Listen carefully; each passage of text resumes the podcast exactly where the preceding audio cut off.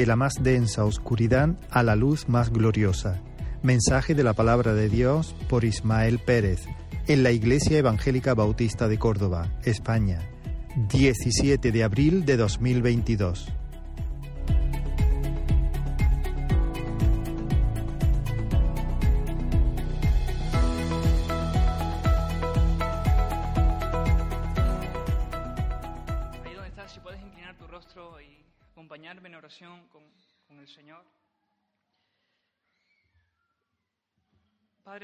Gracias. Gracias por tu misericordia, por tu bondad. Bendito sea, Señor y Dios, Padre de nuestro Señor Jesucristo. Señor, te alabamos por la gracia, Señor. Te alabamos por esa gloriosa gracia que tú, Señor, gratuitamente has impartido sobre nosotros a través de tu Hijo Jesucristo. Gracias, Padre, porque a través de su sangre tenemos la redención de nuestros pecados, el perdón de nuestros pecados. Te adoramos y te alabamos, Señor. Jesús, en esta mañana, Señor, venimos delante de ti, delante del trono de la gracia. En esta mañana te ruego y te suplico, Padre, que abra los ojos de nuestro entendimiento, Señor, que nos dé un espíritu de sabiduría y revelación en tu conocimiento. Que nuestros ojos sean alumbrados para poder comprender la riqueza de tu gloria. Señor, queremos conocerte más.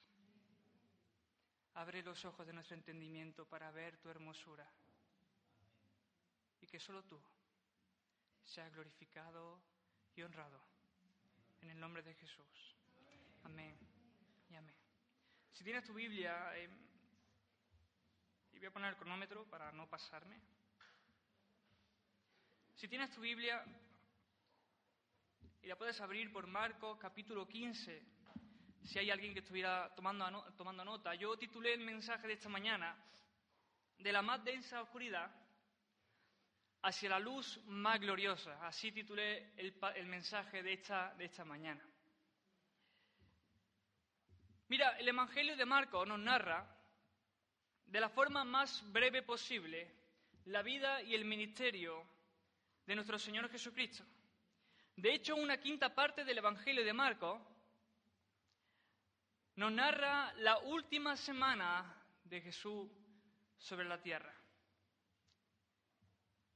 Mateo, al igual que Marcos, registran las palabras más terribles en la cruz, las palabras más desalentadoras que Jesús pronunció en su último minuto de vida. Marcos capítulo 15, versículo 33 al 34. Cuando vino la hora sexta, hubo tinieblas sobre toda la tierra hasta la hora novena. Y a la hora novena Jesús clamó a gran voz diciendo, Eloi, Eloi, la masa bactani, que traducido es, Dios mío, Dios mío, ¿por qué me has desamparado? Acompáñame desde el versículo 21 hasta el 41 y voy a hacer la lectura. Dice el versículo, Mateo capítulo, Marcos capítulo 15, versículo 21, y obligaron a uno que pasaba, Simón de Sirene, padre de Alejandro y de Rufo, que venía del campo, a que le llevasen la cruz. Y le llevaron a un lugar llamado Gólgota, que traducido es lugar de la calavera. Y le dieron a beber vino mezclado con mirra, mas él no lo tomó. Cuando lo vieron crucificado, repartieron entre sí sus vestidos, echando suerte sobre ellos para, que se llevaría, para, para ver qué se llevaría cada uno. Era la hora tercera cuando le crucificaron. Y el título escrito de su, de su causa era El Rey de los Judíos. Crucificaron también con él a dos ladrones, uno a su derecha y otro a su izquierda. Y se cumplió la escritura que dice, y fue contado con los inicuos. Y los que pasaban le injuriaban, meneando la cabeza y diciendo, va, tú que derribas el templo de Dios y en tres días lo reedificas, sálvate a ti mismo y desciende de la cruz. De esta manera, también los participantes sacerdotes, los principales sacerdotes, escarneciéndose, decían un- unos a otros con los escribas, a otros salvó y a sí mismo no se puede salvar. El Cristo, el rey de, los judí- el rey de Israel, descienda ahora de la cruz para que veamos y creamos. También los que, estaban crucificados con él, a los lados, le injuriaban.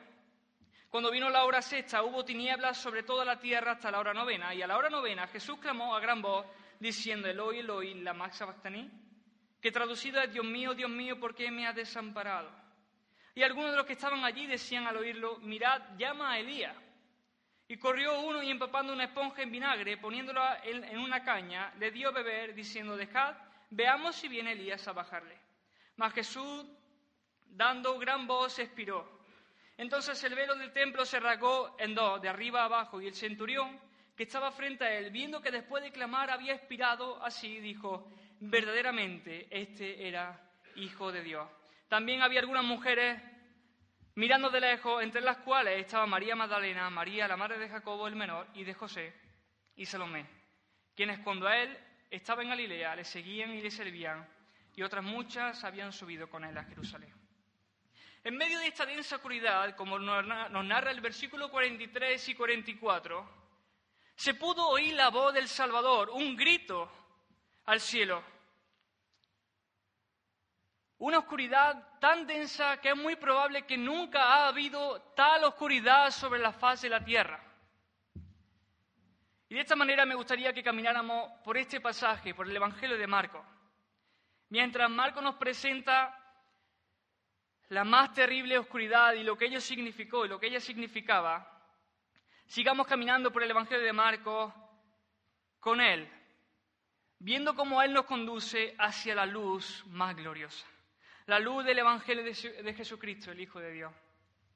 Marcos capítulo 15, nuevamente, versículo 33. Cuando vino la hora sexta, hubo tinieblas sobre toda la tierra hasta la hora novena. La nueva traducción, viviente dice, al mediodía la tierra se llenó de oscuridad hasta las 3 de la tarde. Marco está usando la forma en la cual los romanos medían el tiempo, las horas del día. Comenzaron la crucifixión a la hora tercera, equivaldría a las 9 de la mañana, dice Marcos capítulo 15, versículo 25. Así que la hora sexta era el mediodía y la hora novena, novena equivaldría a las 3 de la tarde. Durante aproximadamente seis horas, el Salvador, Jesús, nuestro Señor, estuvo colgado en la cruz. Y al mediodía, a la hora y el momento más soleado y donde el sol brilla en todo su esplendor, Marco nos dice que hubo tiniebla, una densa tiniebla sobre la faz de la tierra. El Evangelio de Lucas capítulo 23, versículo 45 dice que el sol se oscureció. La oscuridad cubrió la tierra, pero ¿a qué se debió esa oscuridad? ¿Cuál fue el motivo de esa oscuridad? Hermanos, la crucifixión era un medio terrible de tortura. La crucifixión, la cruz, era la manera más insoportable y humillante de ejecutar a una persona. La cruz fue concebida por los romanos para provocar la máxima vergüenza y burla hacia aquel que estaba siendo ejecutado. La vergüenza pública Añadía, además de esto, un intenso dolor físico. A pesar de ser una forma de tortura horrible, Marcos es muy sencillo a la hora de describir la crucifixión de Jesús. Marcos simplemente dice, y le crucificaron. Marcos es, es simple, es muy escueto, porque Marcos le estaba escribiendo a una audiencia que en aquel tiempo sabía perfectamente lo que involucraba la crucifixión. La audiencia de Marco muy probablemente habría vivido una cruz, la crucifixión de una persona. En aquel tiempo el imperio romano aún gobernaba. Y Marco no necesita decir suficiente para su audiencia, para saber lo que involucró la crucifixión del Salvador. Todos sabían perfectamente lo que significaba que Jesús fue crucificado. La gran mayoría de la gente había presenciado una crucifixión casi, casi seguro. Muchos reaccionaban con repulsión ante el espantoso dolor de un hombre siendo crucificado. Los hombres que eran crucificados estaban totalmente desnudos. El hecho de ser expuesto e indefenso era en sí mismo un acto vergonzoso además de soportar el dolor de los clavos eh, que traspasaban y aplastaban las partes más sensibles de la muñeca y de los pies, las víctimas eran cubiertas con sudor, sangre e incluso sus propias necesidades. Hermano, Jesús estaba en la cruz. Los soldados romanos habían azotado el cuerpo de Jesús sin piedad, haciendo que la espalda de Jesús quedara completamente abierta. El cuerpo de Jesús estaba completamente bañado en sangre. Apenas nos dice el Evangelio de Marcos que pudo cargar su cruz, necesitó la ayuda de Simón.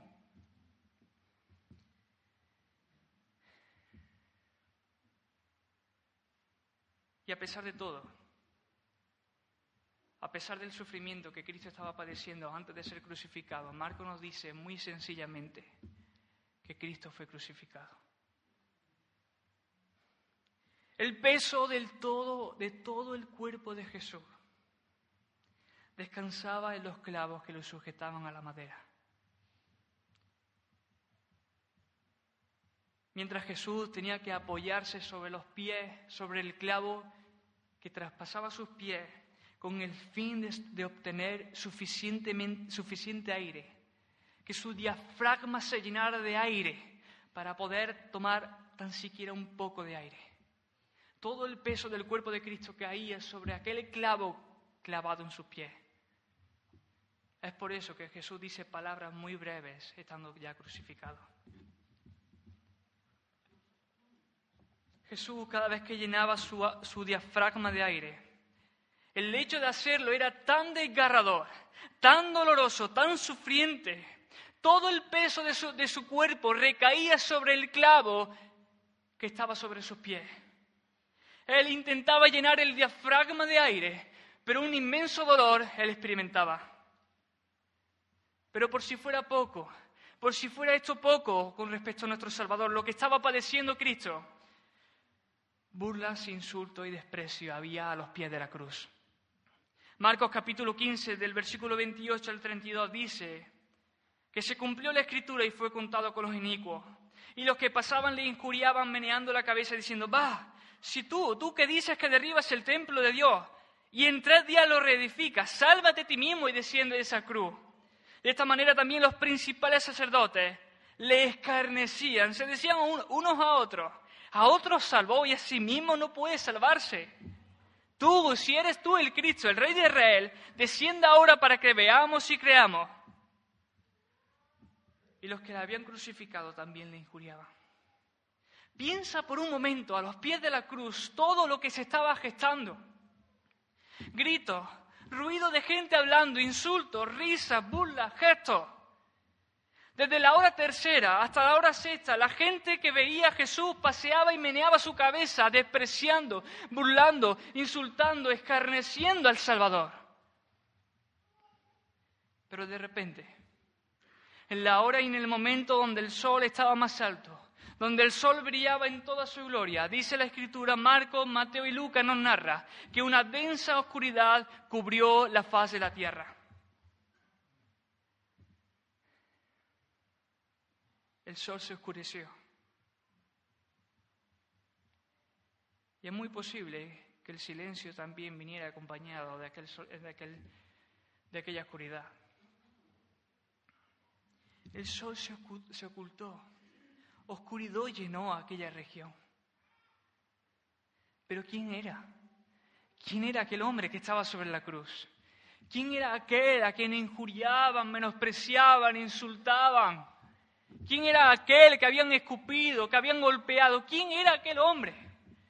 Pablo nos dice que aquel hombre, aquel hombre que estaba sostenido por aquellos clavos, era la imagen del Dios invisible, el primogénito de toda la creación.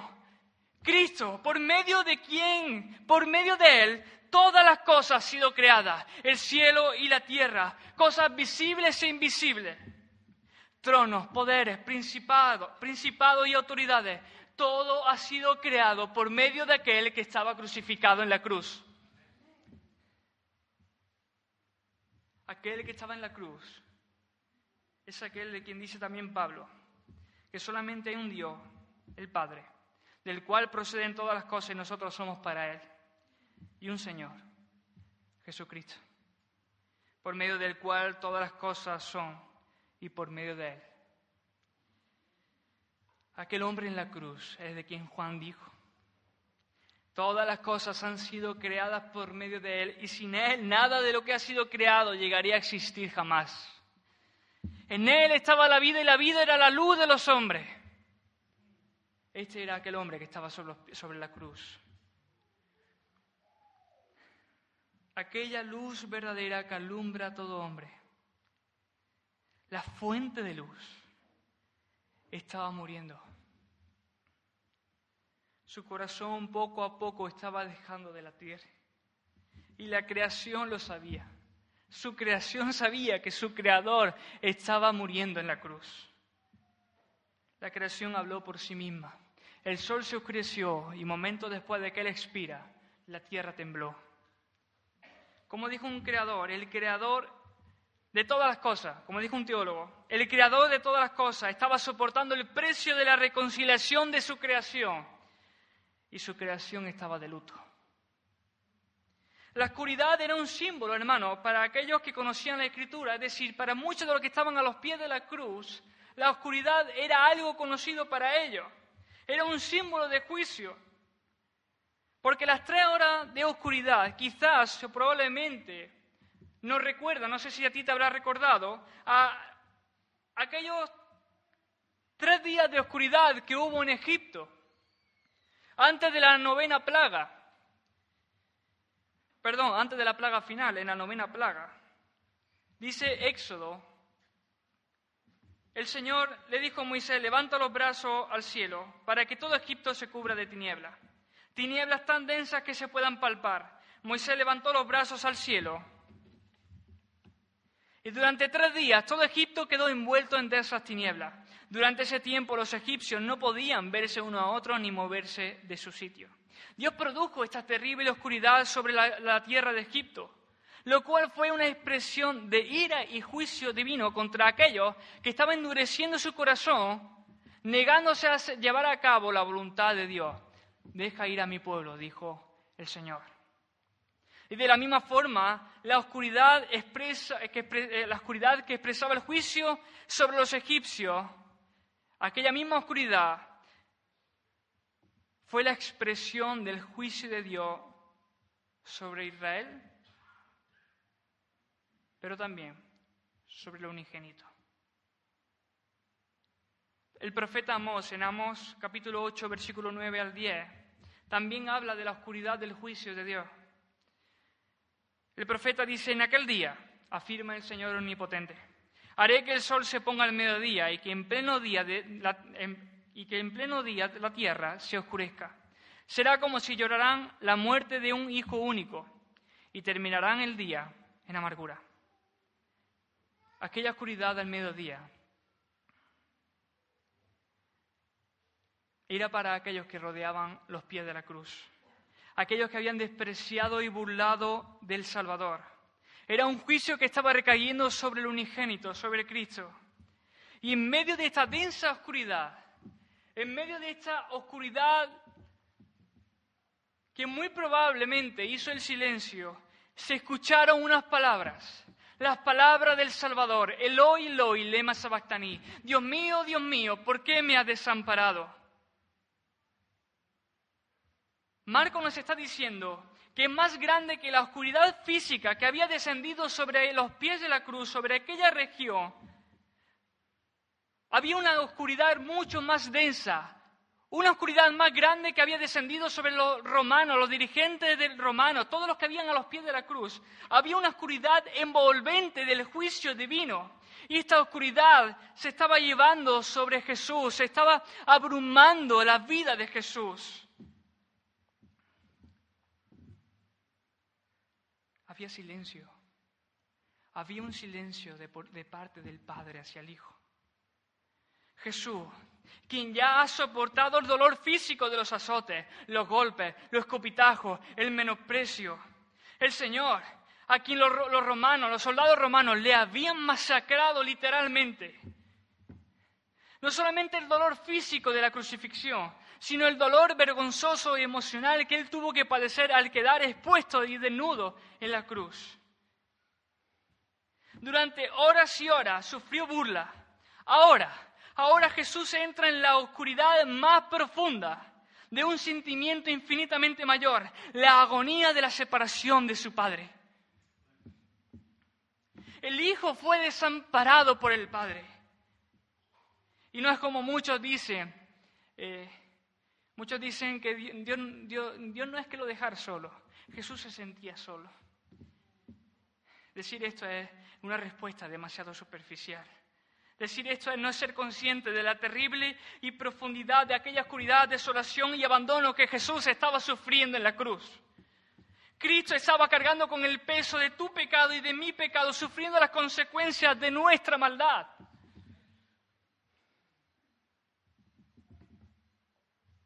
En el caso de Jesús, el desamparo del Padre no fue un simple abandono, una, simple sensación de abandono el abandono del Padre fue real. De hecho, es la única ocasión donde Jesús el Hijo se refiere al Padre, no como Padre, sino como Dios. Dios mío, Dios mío, ¿por qué me has desamparado? Y la razón, Abacú nos dice que el desamparo es porque Dios, sus ojos son muy limpios para ver la maldad. Y en ese momento, Jesús nuestro Salvador estaba cargando con el pecado de su pueblo. Jesús estaba cargando con los pecados de todos nosotros en una dimensión que no podemos imaginar. Cristo fue hecho pecado para que nosotros pudiéramos ser justificados. Todos nosotros nos descarriamos como ovejas, dice Isaías 53. Cada quien se ha apartado por su camino, mas Jehová cargó en él el pecado de todos nosotros. Hermanos, piensa por un momento en el Hijo. El Hijo, el Hijo de Dios estaba separado de su Padre. Aquel Padre quien años antes cuando Jesús sube del agua, Él dice, este es mi Hijo amado de quien me da su vida, me da placer. Este es mi Hijo amado, el cual me complace. Sin embargo, el Hijo había quedado desamparado. Jesús en la cruz había quedado desamparado, sin, no tenía la comunión perfecta con el Padre, que había, esa comunión que había disfrutado desde la eternidad, ahora la había perdido. Aquella comunión que Jesús disfrutó que vemos en los evangelios que Jesús era muy de mañana, muy de noche y Jesús iba a orar. Era muy de mañana si Jesús se apartaba a orar. Jesús descansaba y se iba a orar. Jesús estaba orando en el monte. Jesús estaba en comunión con el Padre. Ahora Jesús dice, Dios mío, Dios mío, ¿por qué me has desamparado? Porque el Padre no respondía a la comunión del Hijo, a la conversación del Hijo, a las palabras del Hijo.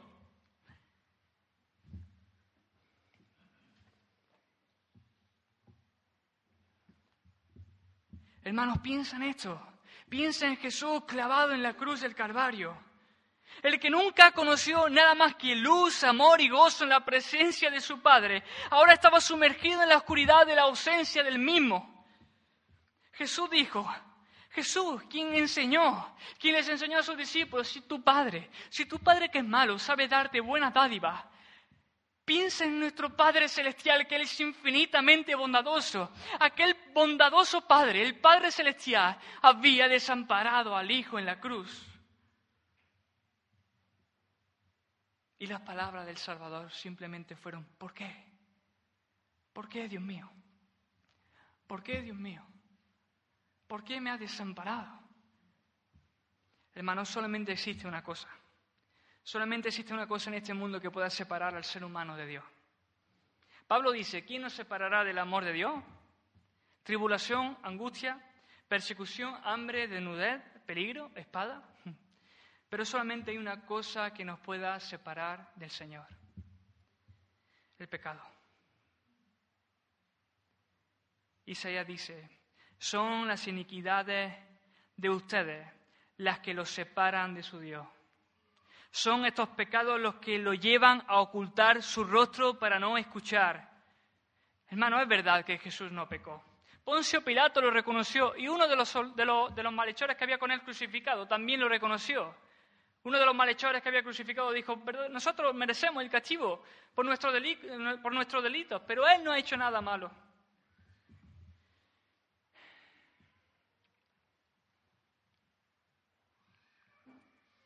Pero él clama, ¿por qué? ¿Por qué me has desamparado? Porque fueron nuestros pecados los que Cristo estaba cargando. Fue nuestro pecado, fue tu pecado y mi pecado lo que separó al Padre del Hijo. Fue nuestro pecado quien separó a Jesús de la comunión que siempre disfrutó con su Padre. Jesús, de quien Juan dijo, este es el Cordero que quita el pecado del mundo.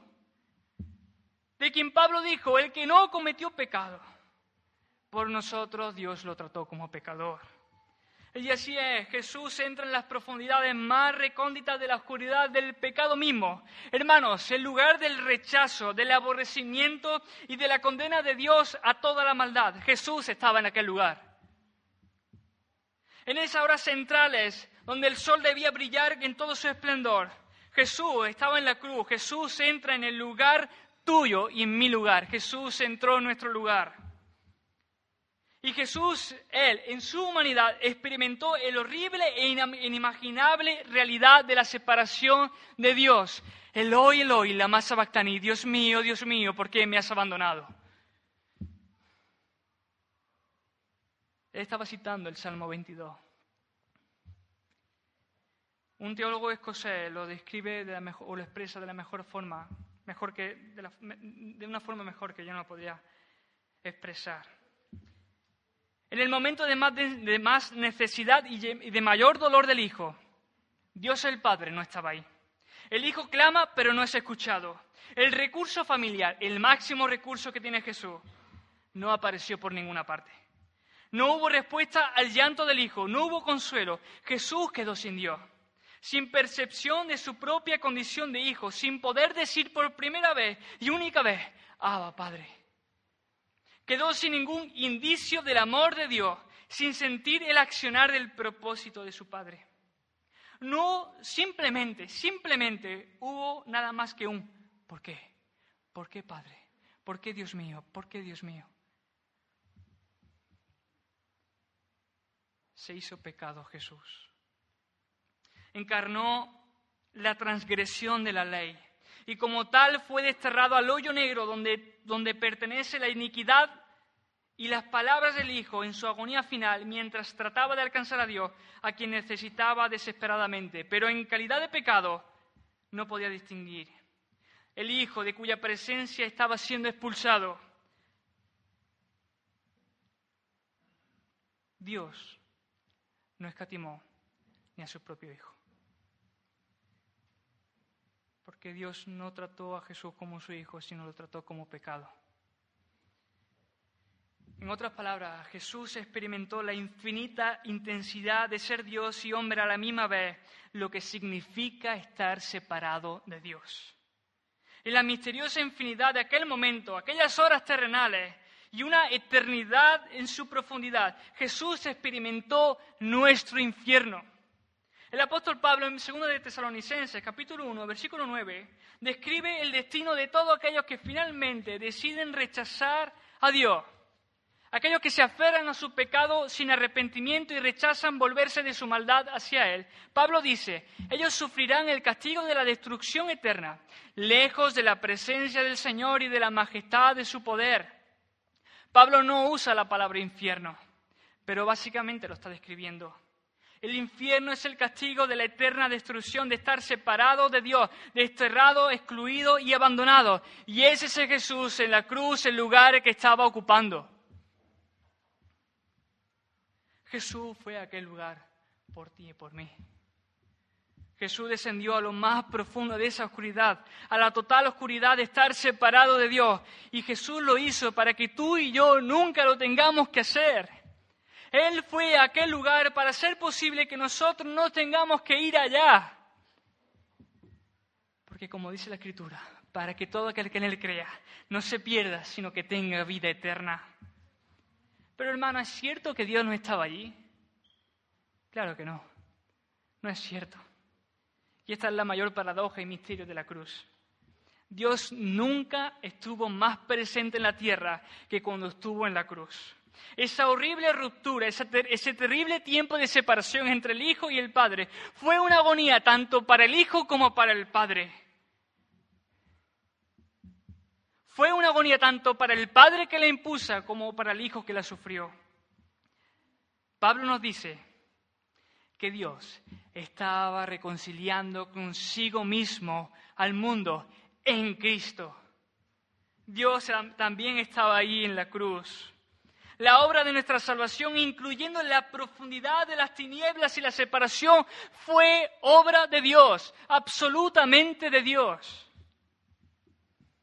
Dios el Padre y Dios el Hijo estaban actuando juntos, así también como el Espíritu Santo, como dice Hebreo, por medio del Espíritu Eterno, Jesús se ofreció sin mancha. Dios estaba allí en la tierra, así como en el cielo, en la cruz y en la agonía de la separación, cargando sobre sí mismo el precio de nuestra maldad. Pero hermano, aquellas densas tinieblas estaban llegando a su fin aquella oscuridad. Era poco tiempo lo que le quedaba. Los primeros rayos de luz apenas estaban comenzando a florecer. Déjame seguir avanzando y espero que me esté acompañando. La oscuridad comenzó a disiparse, aun Jesús estando en la cruz. Marcos capítulo 15, versículo 35 al 38. Hasta la hora novena la densa oscuridad cubrió la tierra. Y Marco nos dice que Jesús gritó y expiró. Quizás ese grito al cual se refiere son las palabras que Juan nos dice que Jesús dijo, todo se ha cumplido. Jesús expiró, el Salvador llegó a su fin, dejó de vivir, pero Jesús Jesús dijo, consumado es, todo se ha cumplido.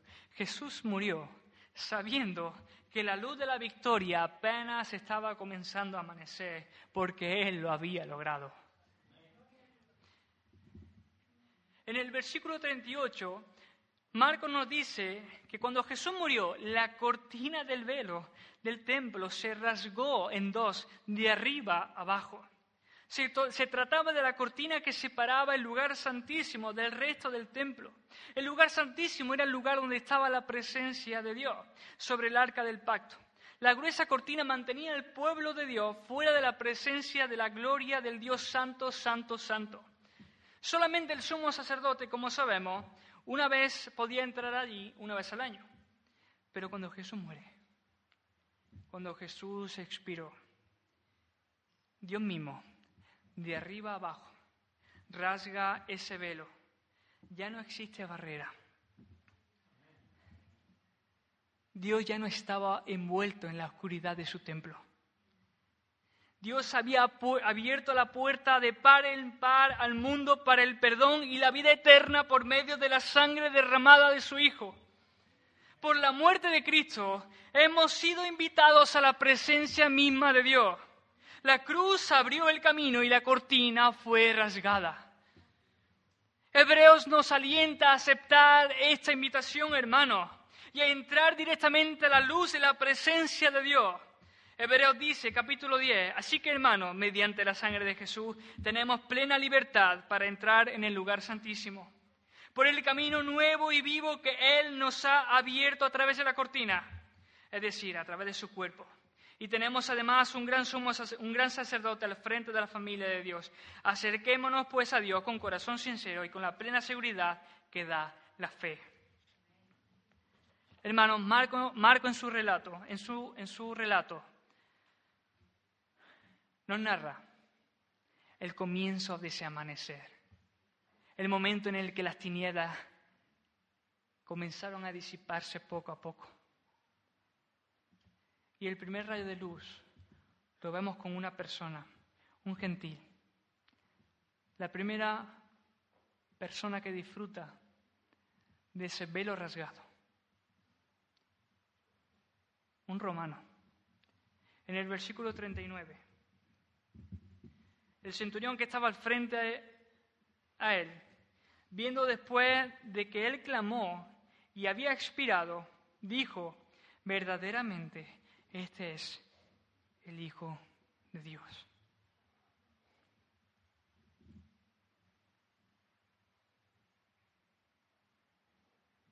Este centurión está reconociendo la verdad de aquello que ha ocurrido. Camina hacia la luz de la fe en el Dios vivo, afirmando lo mismo que Pedro afirmó y que Jesús le dijo, esto no te lo ha revelado ni carne ni sangre.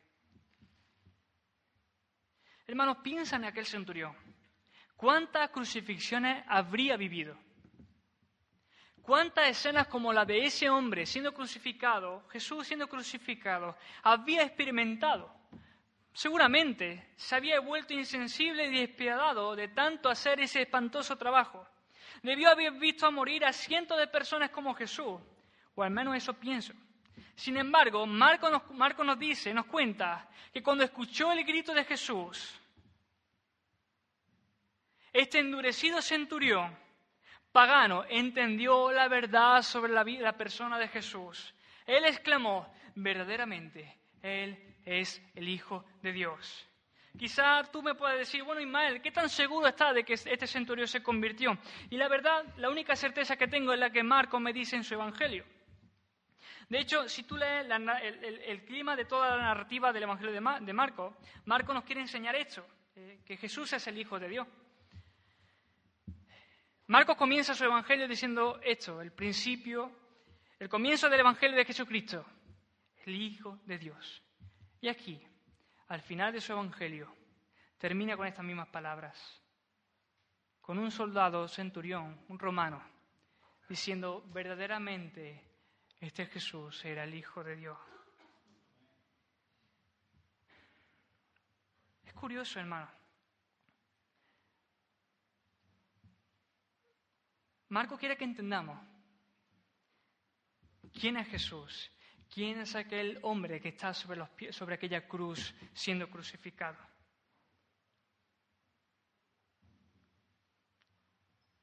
En el Evangelio de Marco solamente hay dos personas que solamente es Dios quien reconoce quién es Jesús cuando Jesús sube de las aguas y el Padre dice, Él es, él es mi Hijo amado el cual me da complacencia, en el cual siento placer. Pero no solamente Dios quien reconoce la persona de Jesús, sino también en el Evangelio de Marcos vemos que también son los demonios quienes reconocían la persona de Jesús. Y solamente una, Marco nos narra una persona que con su boca confiesa, este es verdaderamente este es el Hijo de Dios. En el Evangelio de Marcos hay dos momentos muy parecidos. En el momento en el cual Jesús, Jesús sube de, las aguas, Marcos nos dice en el capítulo 1 que el cielo se abre y se escuchó la voz del Padre. El verbo abrir en el griego, abrir y rasgar, es el mismo. Y hay dos acciones, dos actos muy parecidos. En el primero, el cielo se rasga y se escucha una voz la del Padre. En la segunda, el velo se rasga y se escucha una voz, la del centurión. Y los dos afirmando lo mismo. Jesús es el Hijo de Dios. Marcos quiere que sepamos que Jesús es el Hijo de Dios. Jesús, quien dijo, el que oye mis palabras y cree al que me envió tiene vida eterna y no será juzgado, sino que ha pasado de la muerte a la vida, de la oscuridad a la luz. Hermanos, la luz comenzó a brillar en el momento que aquel centurión comprendió que Cristo es verdaderamente el Hijo de Dios. Pero déjame avanzar un poco más y ver cómo la luz comienza a brillar más y más hasta llegar al esplendor de la luz gloriosa de Cristo. Marco nos dice que las palabras que Jesús está pronunciando, Eloi, Eloi, la Maxa Bactani, son las palabras de un salmo.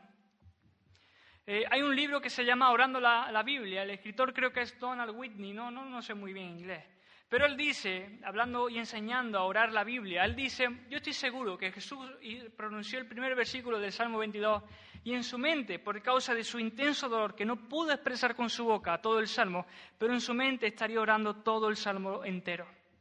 Jesús citó las palabras del Salmo 22. Jesús no escoge un pasaje al azar y lo, y lo cita, ni tampoco lo saca de su contexto. Jesús en el Salmo 22 alude a todo el contexto del pasaje. Y si tú lees el Salmo 22, que por tiempo no lo voy a leer, te darás cuenta que el Salmo 22 comienza con ese clamor de angustia, Dios mío, Dios mío, ¿por qué me has desamparado? Pero a mitad del Salmo 22 anticipa la esperanza del gran triunfo de Dios. Dice el Salmo 22, se acordarán del Señor y se volverán a Él todos los confines de la tierra, ante Él se postrarán las familias de las naciones. Estas son las mismas palabras que le dijo Dios a Abraham. A través de un descendiente tuyo, Abraham, serán benditas todas las naciones de la tierra. Y Pablo dice, esta simiente es Cristo. No solamente a mitad del Salmo 22, el salmista eh, eh, eh, expresa una esperanza gloriosa, sino que al final del Salmo 22, si tú sigues leyendo ese Salmo, el versículo 31 dice las palabras, vendrán y anunciarán su justicia. ¿Cuál justicia? La justicia de Dios. Dios hizo justicia. Así termina el Salmo. Dios lo ha logrado y así terminó Cristo en la cruz. Consumado es, todo se ha cumplido. Cristo murió sabiendo que la victoria estaba comenzando. La victoria había comenzado y la luz comenzaría a brillar sobre las tinieblas.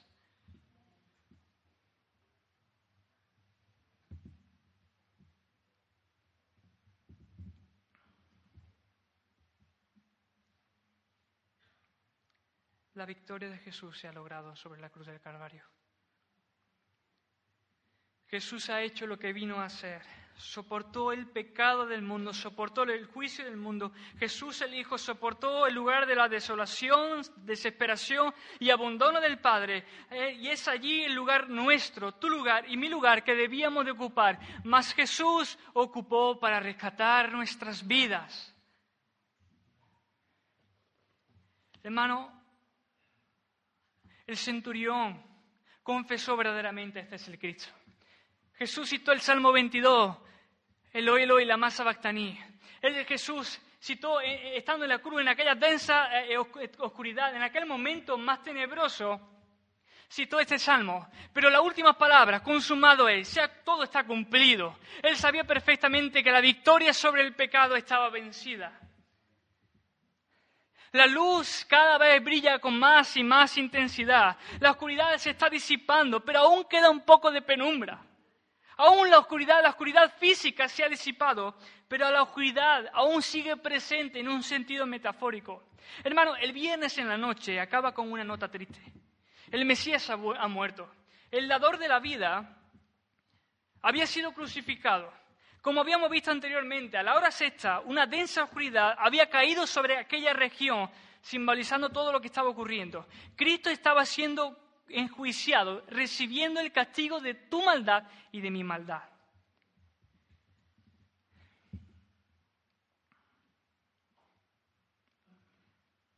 Después de aquellas, de aquellas horas tan oscuras, Cristo expira. Cristo exhala su último aliento de vida. Muere.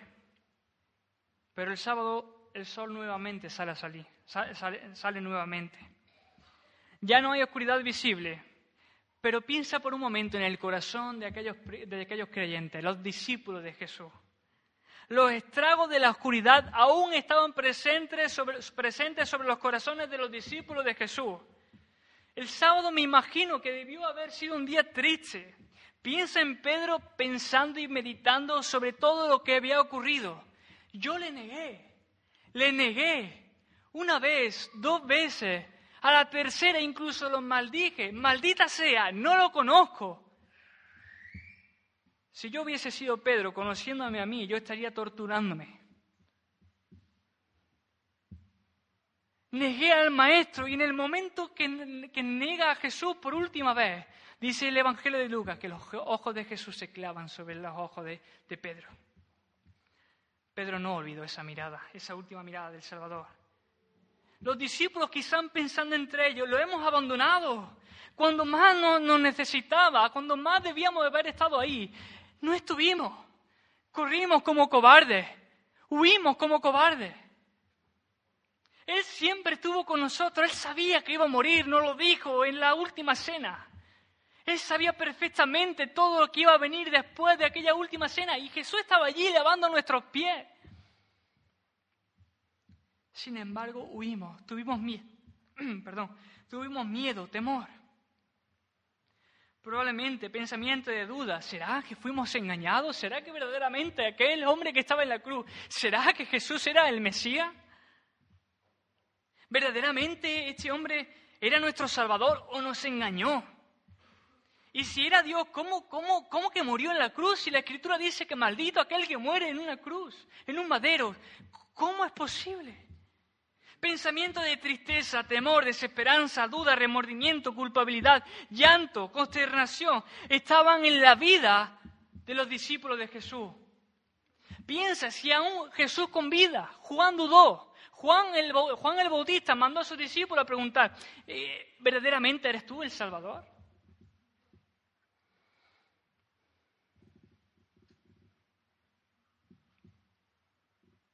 Los discípulos estaban encerrados con miedo a la represalia de los, de los fariseos.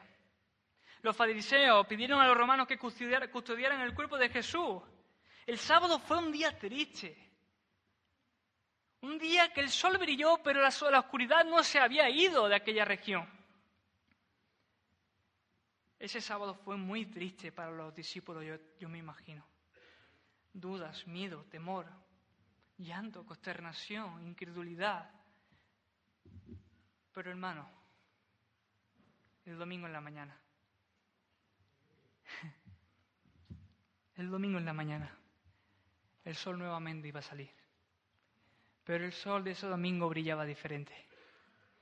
Marcos capítulo 16, versículo 1 nos narra que un grupo de mujeres decidieron ir a la tumba de Jesús a ungir el cuerpo de Jesús con una especie. Muy de mañana dice que el sol ya había salido cuando las mujeres corrieron hacia la tumba. Ellas tenían una preocupación.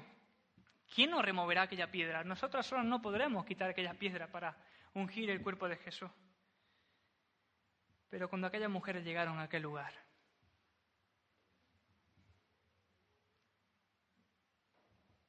cuando ellas llegan se encuentran la tumba abierta, la piedra removida, ellas se asoman y encuentran a un joven sentado en el lado derecho vestido con ropa blanca. El cuerpo de Jesús ya no estaba allí. Y él les pregunta, ¿por qué buscáis entre los muertos al que vive? Y por primera vez por primera vez aparece Él.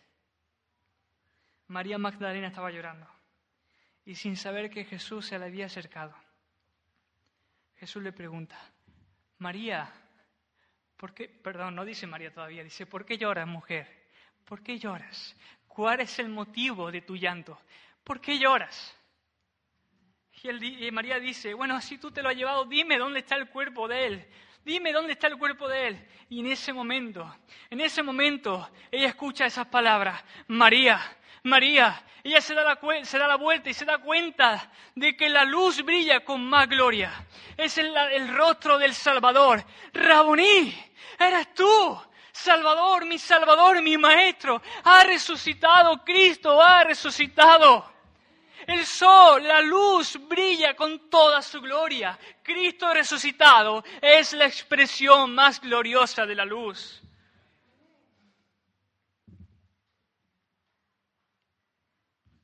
Hermanos, el sol había salido el viernes por la mañana para oscurecerse al mediodía. El sol del sábado salía, salió, pero aún había oscuridad en el corazón de los discípulos. Pero al tercer día el sol saldría junto con el Hijo mismo de Dios, trayendo consigo una nueva creación a la vez que el Hijo de Dios brillaba en toda su gloria. Pablo nos dice que toda la creación, el cielo y la tierra, ha sido reconciliada con Dios por medio de la sangre derramada de Cristo en la cruz. Aquel sol, que se, había negado a brillar, cuando Jesús entró en la oscuridad de la separación de, de Dios, volvió a salir a medida que la redención de toda la creación comenzó a brillar. Pablo dice, muerte, ¿dónde está tu aguijón? Oh sepulcro, ¿dónde está tu victoria? Ya que el aguijón de la muerte es el pecado y el poder del pecado la ley. Más gracias sean dadas a Dios, que nos da la victoria por medio de nuestro Señor Jesucristo. Jesús le dijo a María, María, ve y se lo dice a los discípulos, pero en particular díselo a uno también, a Pedro. Dile a, Pedro que yo he resucitado. Pedro y Juan no lo creen y corren a la tumba y ven la tumba vacía. Cristo ha resucitado. Cristo comenzó a aparecerse a sus discípulos. Jesús, Jesús resucitado es la forma, el Cristo resucitado es la forma para que la oscuridad se disipe de los corazones de sus discípulos. El Cristo resucitado, quien ha vencido la muerte al tercer día, es la expresión más gloriosa de la luz. Hermano, el Cristo resucitado brilló sobre la, sobre la oscuridad de la tristeza de los caminantes de Emaús. Los caminantes de Emaús hablaban entre ellos y Jesús se acerca a ellos. Jesús le dice, ¿qué plásticas son estas que tenéis entre vosotros mientras camináis? ¿Y por qué estáis tristes? Le dice Jesús aquella tristeza, aquella tristeza fue disipada con la luz del Cristo resucitado. Jesús comenzó a hablarle de él, desde, Moisés pasando por los profetas. Y cuando Jesús terminó de declararle todo lo que la Escritura decía acerca de sí mismo, estos hombres que caminaban tristes, dice, no, nuestro corazón no ardía, no ardía mientras Él nos hablaba. La luz gloriosa de este Cristo disipó la tristeza del corazón de sus discípulos. La luz gloriosa del Cristo resucitado disipó la culpabilidad del corazón de Pedro. Hermano, la luz, la luz gloriosa del Cristo resucitado disipó la oscuridad del miedo y los, temores, y los temores de sus discípulos. Sus discípulos estaban encerrados por miedo a la represalia de los fariseos. Pero Jesús Jesús resucitado, Jesús quien venció la muerte, se apareció en medio de ellos y sus palabras fueron paz, paz a vosotros, fuera los miedos, fuera los temores, he vencido, he resucitado.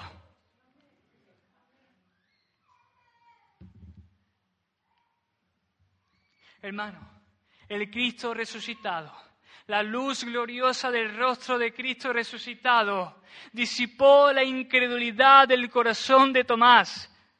Le dijeron, Tomás, hemos visto a Jesús resucitado. Y Tomás dijo, si yo no metiera mi dedo, si yo no metiera mi dedo y lo viera con mis ojos, yo no voy a creer.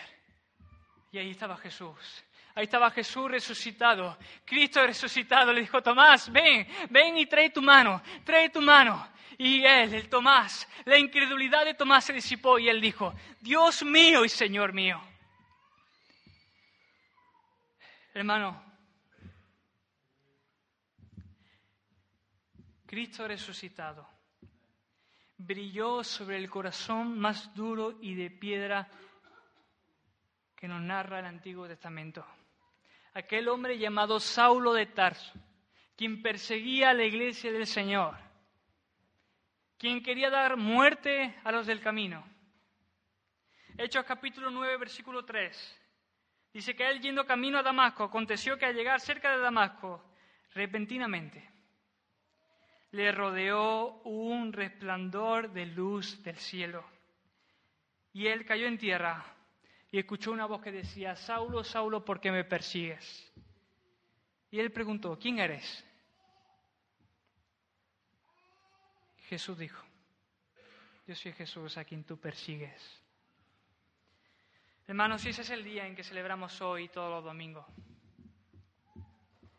que la luz más gloriosa brilla sobre nuestra vida. Eso es lo que celebramos cada vez que nos reunimos como iglesia. Que la luz del rostro de Cristo brilla sobre nuestras vidas. Y termino con algunas lecciones, algunas aplicaciones muy rápidas. Hermanos, camino en Maús, dos discípulos iban discutiendo entre ellos. Ellos estaban tristes y acto seguido Cristo comienza desde Moisés pasando por los profetas declarando lo que ellos decían, de, lo, que, lo que los profetas y Moisés decían de Jesús mismo. Yo les quiero hablar si hay alguien aquí que en su peregrinaje con Cristo está caminando y hay momentos de oscuridad, de tristeza, de temor, de angustia, de incredulidad incluso. Que tu relación con Cristo se ha vuelto fría y apática hacia el Señor. Que incluso te has cuestionado abandonar tu fe. Tú no necesitas una revelación nueva. No necesitas que alguien venga a ti y te dé una palabra. Lo que tú necesitas para disipar esos momentos de oscuridad en tu vida es lo mismo que aquellos caminantes de Maús. Recordar, recordar las palabras de nuestro Salvador. Yo he sido crucificado por ti, muerto por ti, he sido sepultado y al tercer día he resucitado. Déjame darte un par de aplicaciones más. Yo me pregunto, ¿será que una persona puede vivir de la misma forma con Cristo que sin Cristo? No sé si en esta mañana pudiera haber alguien así en esta congregación. Que tu vida es igual antes de llegar a la iglesia que después de llegar a la iglesia. Sigues abrazando los mismos placeres de este mundo, deleitándote en este mundo, viéndote y riéndote de las mismas cosas que este mundo ve y se ríe. Vuelves, el domingo estás aquí, pero el domingo, el lunes vuelves a tu pesca como Pedro. Quizá lo que hiciste fue una confesión de fe. Quizás dijiste Jesús es mi Señor, pero la verdad, la verdad es que abrazaste una religión y no abrazaste al Cristo resucitado. La solución para que haya un antes y un después en tu vida es vea a los pies de la cruz en arrepentimiento. Nadie, nadie que Cristo brilla sobre su vida queda igual. Nadie. Si tú vives tu día, sin una comunión con Dios, hermano, si tú pasas tu día sin orar y sin leer la palabra, estás viviendo lejos de Dios, aunque quizás Dios no te ha desamparado. Aunque tú no lo veas, Dios está ahí aún con su gracia y con su misericordia. Y en esta mañana te pido, si tú vives tu semana sin una comunión con el Señor, te ruego, corre a Cristo, corre a Cristo, corre a Jesús, porque si no lo haces, si no te arrepientes de tus pecados, experimentarás la el desamparo que Cristo experimentó en la cruz. Corre a Jesús en arrepentimiento. Termino con esto. Para ti, hermano, que Cristo ha brillado sobre tu corazón, sobre quien la luz de Jesús ha iluminado tu vida Sigue viviendo así. Sigue viviendo en el poder de la resurrección. Sigue viviendo y proclamando con tu vida y con tu boca que Cristo ha resucitado. Amén. Oramos. Padre, te damos gracias por tu palabra. Agradecemos aquello que tú has hecho por nuestras vidas, dando tu vida. Señor, Tú, Dios, no escatimaste ni a tu Hijo, Señor. Padeciste, Señor, el infierno que nosotros mereceríamos, Señor. Mas tú en tu infinita bondad, misericordia, gracias, Señor. Ocupaste nuestro lugar para que nosotros no, no lo ocupáramos jamás, Señor. Gracias por tu sacrificio y gracias porque tú has resucitado al tercer día. La luz de tu rostro brilla sobre nuestras vidas, oh Señor, y tú nos has dado esperanza, has disipado la oscuridad de nuestros corazones, el miedo de nuestros corazones, y en ti hay esperanza, alegría y gozo, Señor, el gozo de tu salvación. Oh Señor, ayúdanos a comprender las verdades de tu palabra para poder vivir conforme son dignas de ellas. En el nombre de Jesús. Amén y amén.